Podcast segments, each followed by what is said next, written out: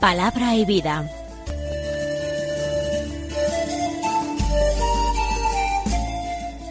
Con el padre Manuel Horta desde Sevilla.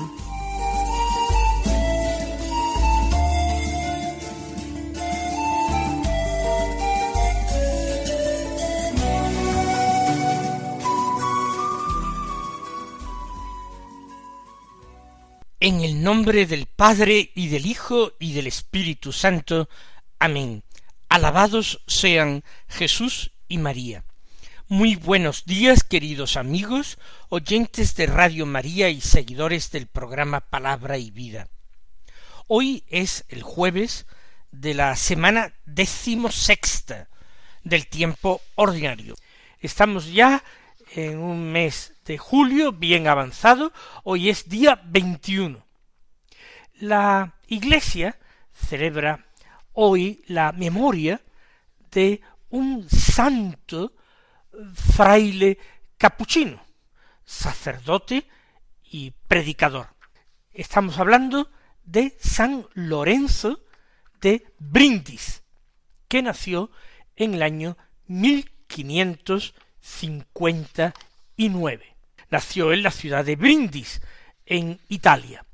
El día de su nacimiento fue precisamente el 22 de julio y el día de su muerte también el día 22 de julio. Siendo joven eh, tomó el hábito en los franciscanos capuchinos. Fue profesor de teología, también en la orden tuvo que aceptar por su buena preparación y por su gran santidad, tuvo que aceptar cargos de responsabilidad en la orden y en la iglesia. Predicó en distintos países de Europa, enfrentándose a veces a las herejías. Predicó incansablemente. Convirtió a muchos herejes. También convirtió a algún judío a la fe cristiana. Y escribió muchas obras de espiritualidad. Finalmente murió en Lisboa, en Portugal, en 1619. Tomamos la palabra de Dios que se proclama en la liturgia de la misa del día. Seguimos con la lectura continuada del Evangelio de San Mateo. Se trata del capítulo trece, los versículos diez al diecisiete, que dicen así en aquel tiempo se acercaron los discípulos a Jesús y le preguntaron ¿Por qué les hablas en parábolas? Él les contestó A vosotros se os han dado a conocer los secretos del reino de los cielos, y a ellos no. Porque al que tiene se le dará y tendrá de sobra, y al que no tiene se le quitará hasta lo que tiene. Por eso les hablo en parábolas, porque miran sin ver y escuchan sin oír ni entender. Así se cumple en ellos la profecía de Isaías. Oiréis con los oídos sin entender, miraréis con los ojos sin ver, porque está embotado el corazón de este pueblo, son duros de oídos, han cerrado los ojos para no ver con los ojos, ni oír con los oídos, ni entender con el corazón, ni convertirse para que yo los cure. Pero bienaventurados vuestros ojos porque ven y vuestros oídos porque oyen. En verdad os digo que muchos profetas y justos desearon ver lo que veis y no lo vieron, y oír lo que oís y no lo oyeron. Estas palabras de Jesús se sitúan en medio de un discurso parabólico. Jesús abre la boca y enseña al pueblo, discípulos y no discípulos, todos los que se acercan a él, también sus enemigos, pero les habla muy frecuentemente en parábolas. Al comienzo de su predicación, Jesús no actuaba así, sino que su predicación era muy directa. Jesús comenzó predicando de una forma parecida a Juan Bautista, diciendo al pueblo convertíos. ¿Por qué? Porque ya está cerca de vosotros el reino de Dios. Ya ese tiempo final de la historia, en que Dios enviaría a su Hijo al mundo para salvar al mundo, para comunicar a través de su Hijo su voluntad, para revelar su corazón. Esos tiempos ya han llegado. Se han inaugurado los últimos tiempos y ahora con Jesús y mucho más con Jesús muerto y resucitado, como lo está para nosotros, ahora ya no hay otra respuesta para el hombre que convertirse de corazón a Dios, arrepentirse de todos sus pecados, proponer enmienda y tratar de acompasar la propia vida a las enseñanzas, a los mandamientos, en definitiva a la doctrina que Jesús predicó. Esta fue la primera predicación de Jesús. Convertíos, está cerca de vosotros el reino. Después Jesús comenzó a predicar a partir de la ley de Moisés, dando una nueva interpretación a esta ley, no declarando que esta ley estaba superada, no había venido, como él dijo, a abolir la ley, sino a darle cumplimiento, a llevarla a la plenitud, a proporcionar una clave de sentido que pudiera hacer entender y pudiera permitir cumplir los mandamientos a los hombres. Esto se refleja perfectamente en el Sermón de la Montaña, que también está en el comienzo de la vida pública de Jesús. ¿Cuántas veces Jesús repite habéis oído que se dijo a los antiguos, se dijo a los antepasados, tal cosa cite la ley, pero yo os digo. Y Jesús da una nueva interpretación. Como un nuevo Moisés, el Señor empieza a hablar con una autoridad extraordinaria, situándose de una manera muy consciente por encima de Moisés y de sus enseñanzas. Esto se dijo a los antiguos. Pero ahora yo os digo lo siguiente, que desvela el sentido profundo y secreto de lo que ya Moisés enseñó y prescribió. Pero en una tercera etapa de su predicación, cuando la hostilidad contra él se ha hecho más evidente, cuando ya tiene que le siguen simplemente para eh, cogerlo en un error y tener de qué acusarlo, el Señor ha empezado a utilizar cada vez más a menudo las parábolas. Y esto suscita la perplejidad de los apóstoles. Parece que antes el Señor era más claro en lo que enseñaba. ¿Por qué ahora cuenta estas historias? Muy sencillas de comprender en su primer sentido, a veces no son ni historias siquiera, solamente comparaciones, y él habla del reino, del reino a través de estas imágenes, de estas figuras, comparaciones, a través de estas parábolas. Los apóstoles se extrañan. El Señor ha cambiado el estilo de su enseñanza. No se da cuenta de que el Señor por una parte está revelando cosas cada vez más profundas y sutiles, cosas cuya comprensión exige por parte del oyente una entrega del corazón, una apertura del alma total, una aceptación del Señor en la fe, un decidirse a poner en práctica la caridad tal como él la enseñaba. Y para que esa doctrina sea sólo comprendida de los que vivían así, de los que practicaban las virtudes, particularmente la fe y la caridad, para reservar esta enseñanza para ellos, Jesús habla en parábolas. Los que no creen en Jesús, los que no se deciden a amar de corazón, con toda sinceridad, a Dios y a su prójimo como a ellos mismos, ellos quedan fuera, ellos no entienden nada, captan solamente conocimientos, explicaciones muy superficiales que no le aportan nada.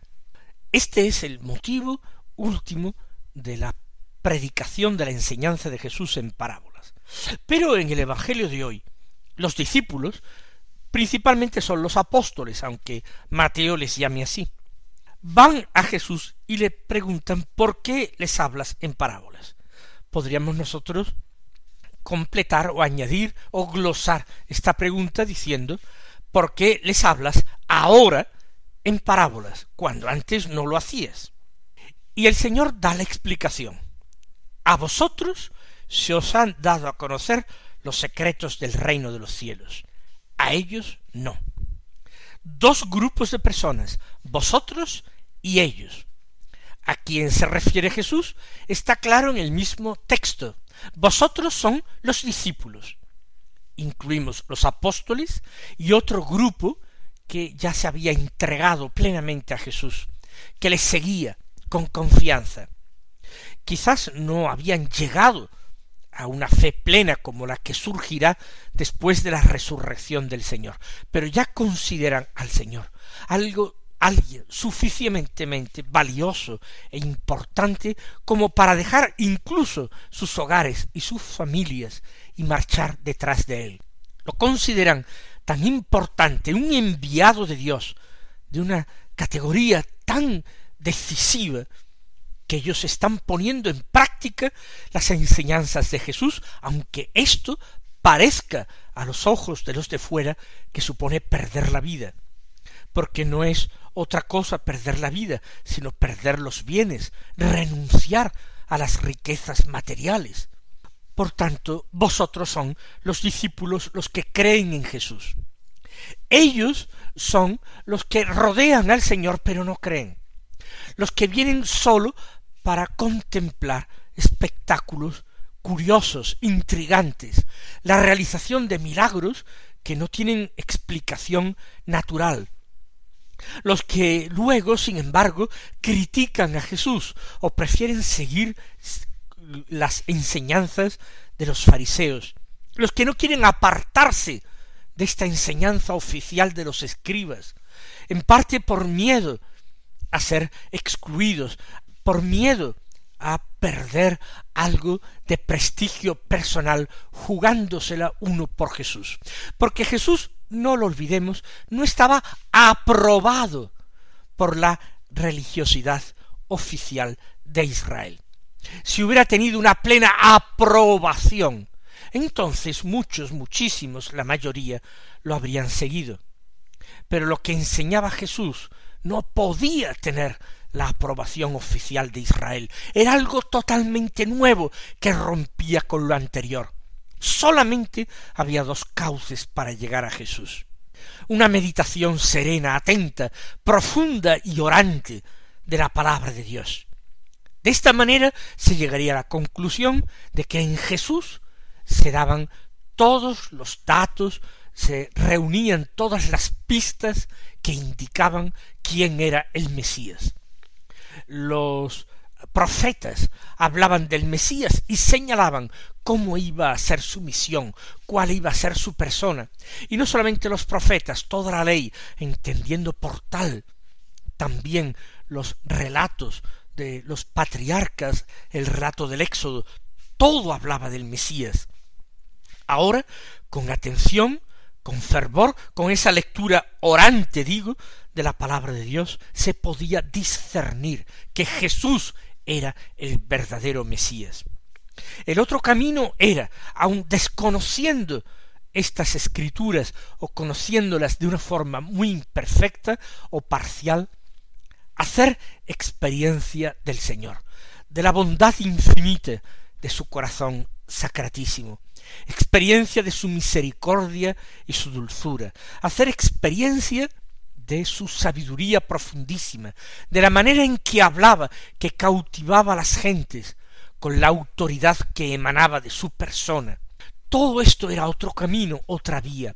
En definitiva, a través de esa experiencia directa o a través de la palabra de Dios, todos dejaban actuar a la gracia de Dios en ellos. Y en definitiva era el Padre el que estaba atrayendo a todos los que debían salvarse. Los atraía a Jesús y se los daba a su Hijo como regalo, como don. Este era el designio del Padre, esta era la voluntad del Padre.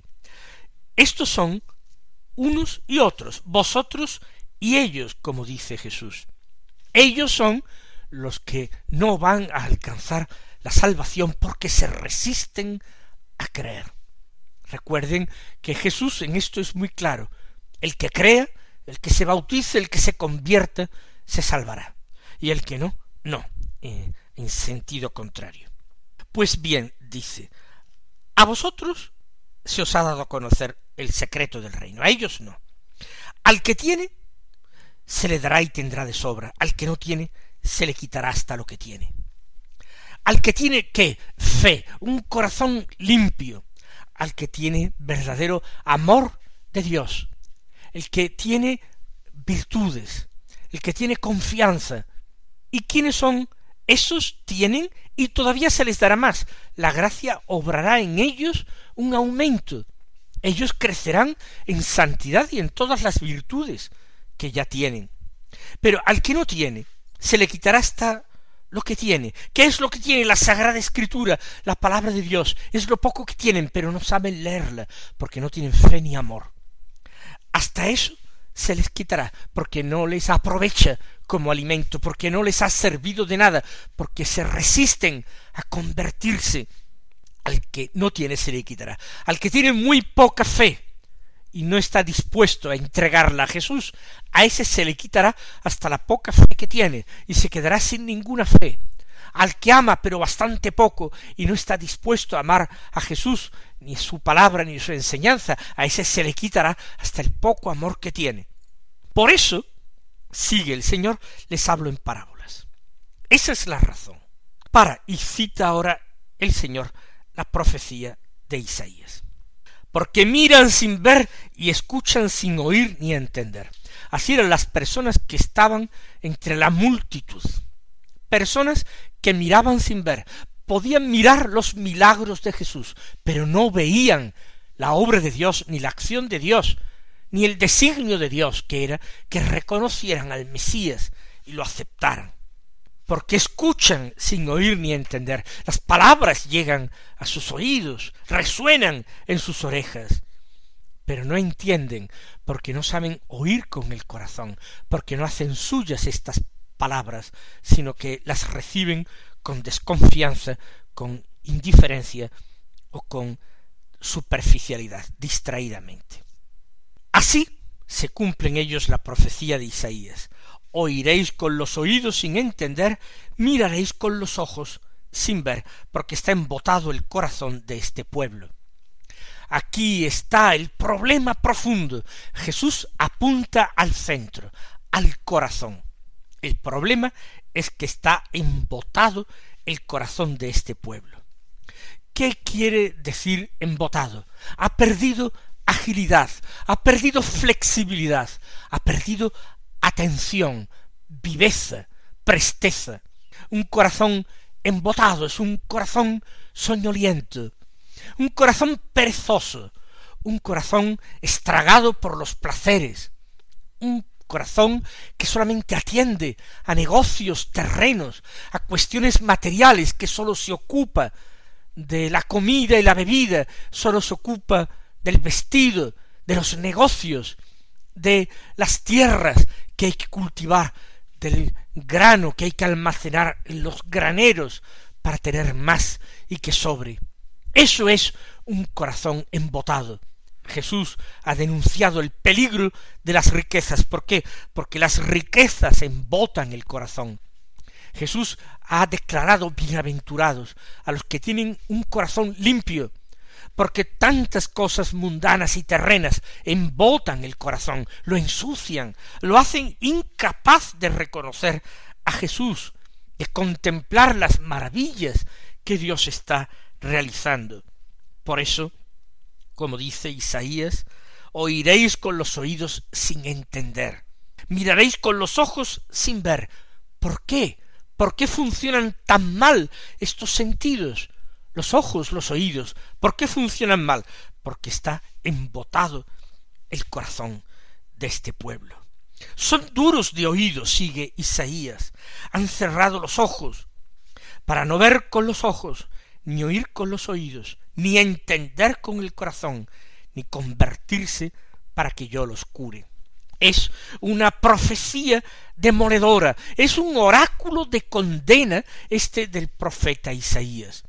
Y esto que el profeta Isaías contiene numerosísimos oráculos de salvación, donde Dios muestra su misericordia, su ternura y su compasión para con el pueblo pecador. Pero este es un oráculo de condenación. Y parece que el profeta se está refiriendo a tiempos futuros. Dios le permite contemplar más allá de su propio tiempo el futuro. Por eso dice, oiréis sin entender, miraréis sin ver. ¿Por qué? Porque el corazón de este pueblo está embotado, por eso son duros de oído, han cerrado los ojos, no materialmente, espiritualmente. No quieren ver con los ojos, ni oír con los oídos, ni entender con el corazón. Y, en definitiva, y aquí llegamos a, a, a lo final, a lo definitivo, no quieren entender, no quieren convertirse, no quieren cambiar de conducta para que yo los cure.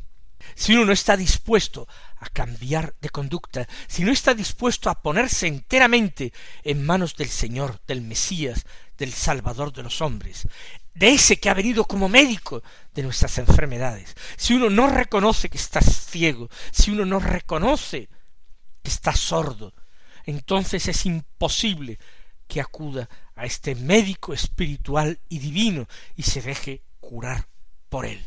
No quieren convertirse para que yo los cure, porque Dios lo puede todo, pero Dios no puede convertir un corazón si ese corazón se cierra obstinadamente a la gracia, a la abundante gracia tal vez que Dios le envía.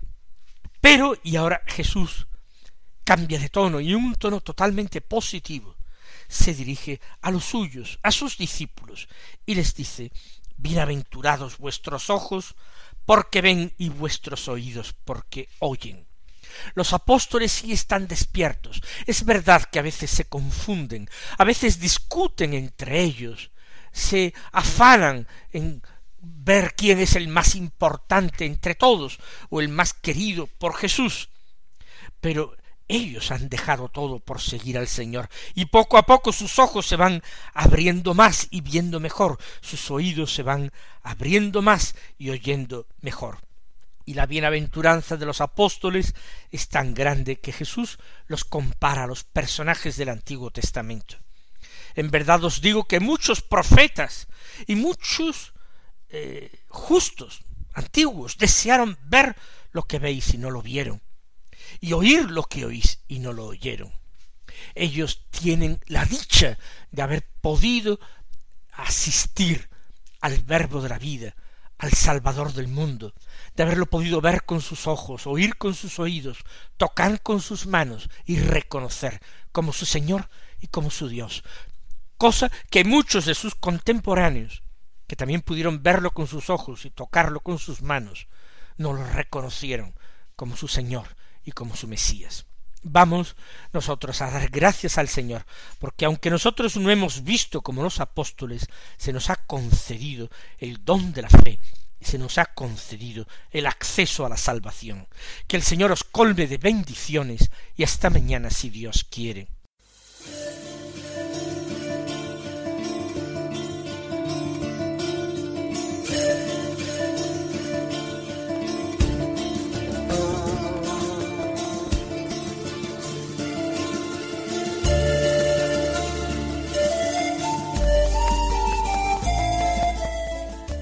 Concluye Palabra y Vida, un programa dirigido desde Sevilla por el Padre Manuel Horta.